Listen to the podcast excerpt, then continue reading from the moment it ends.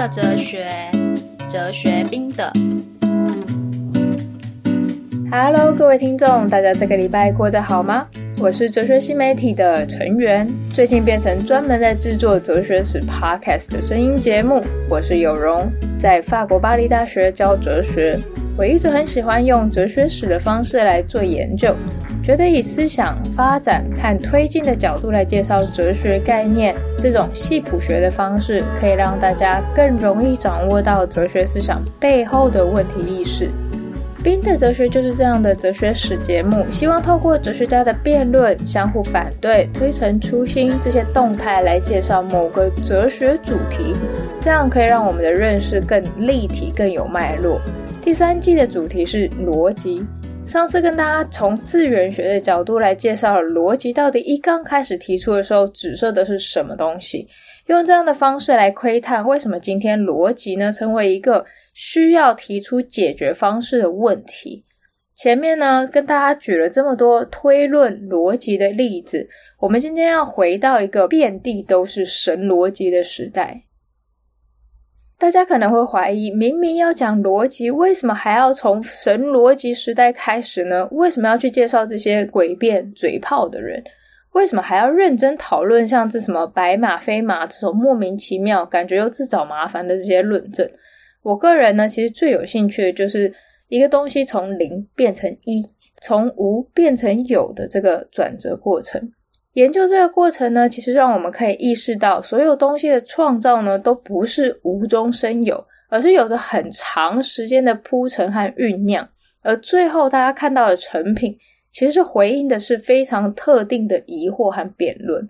这一集里面会有比较多的历史，但我主要讲历史的原因呢，其实是希望大家回到语言和思想的本身，整个发展和复杂化的这个过程。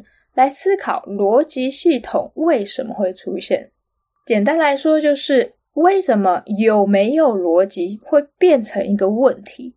甚至到了今天，我们不会去怀疑为什么要有逻辑。为什么我们不会讲说这个世界就是结果论，赢的人永远都是对的啊？最近《华灯初上》很红，我听到这句台词的时候还兴奋了一下。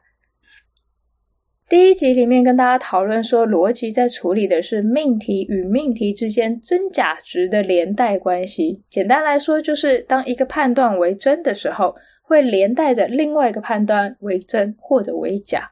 比如说上次举的例子，如果天下没有便宜的好货，这个判断是真的，那连带的好货都不便宜，这个判断就也会是真的。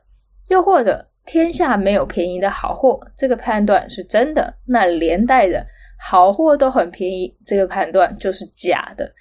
这个例子呢，完全就是按照逻辑上面的关系，不需要去探讨内容。这就是为什么我在上一集的时候会说，逻辑处理的是形式上面的问题。大家如果忘记了，可以回去听。在这个基础上呢，大家可以注意到一件事：听懂一个句子的内容，然后做出判断。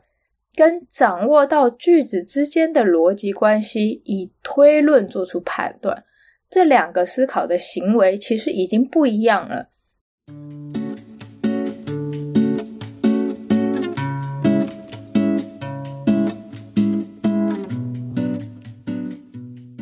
这一集是会员限定集，没有订阅的听众朋友就只能收听到这里喽。我知道大家很失望，节目不是完全免费的。但因为哲学新媒体实在没有足够的补助支撑整个团体的运作，需要大家订阅才可以继续经营。如果大家喜欢这个节目，订阅哲学新媒体就可以继续收听喽。下一集是副线，我会跟大家多介绍一些智者的诡辩论证，以及如何以哲学的观点来看这些莫名其妙的论证。那我们就下次见啦，拜拜。冰的哲学。哲学兵的。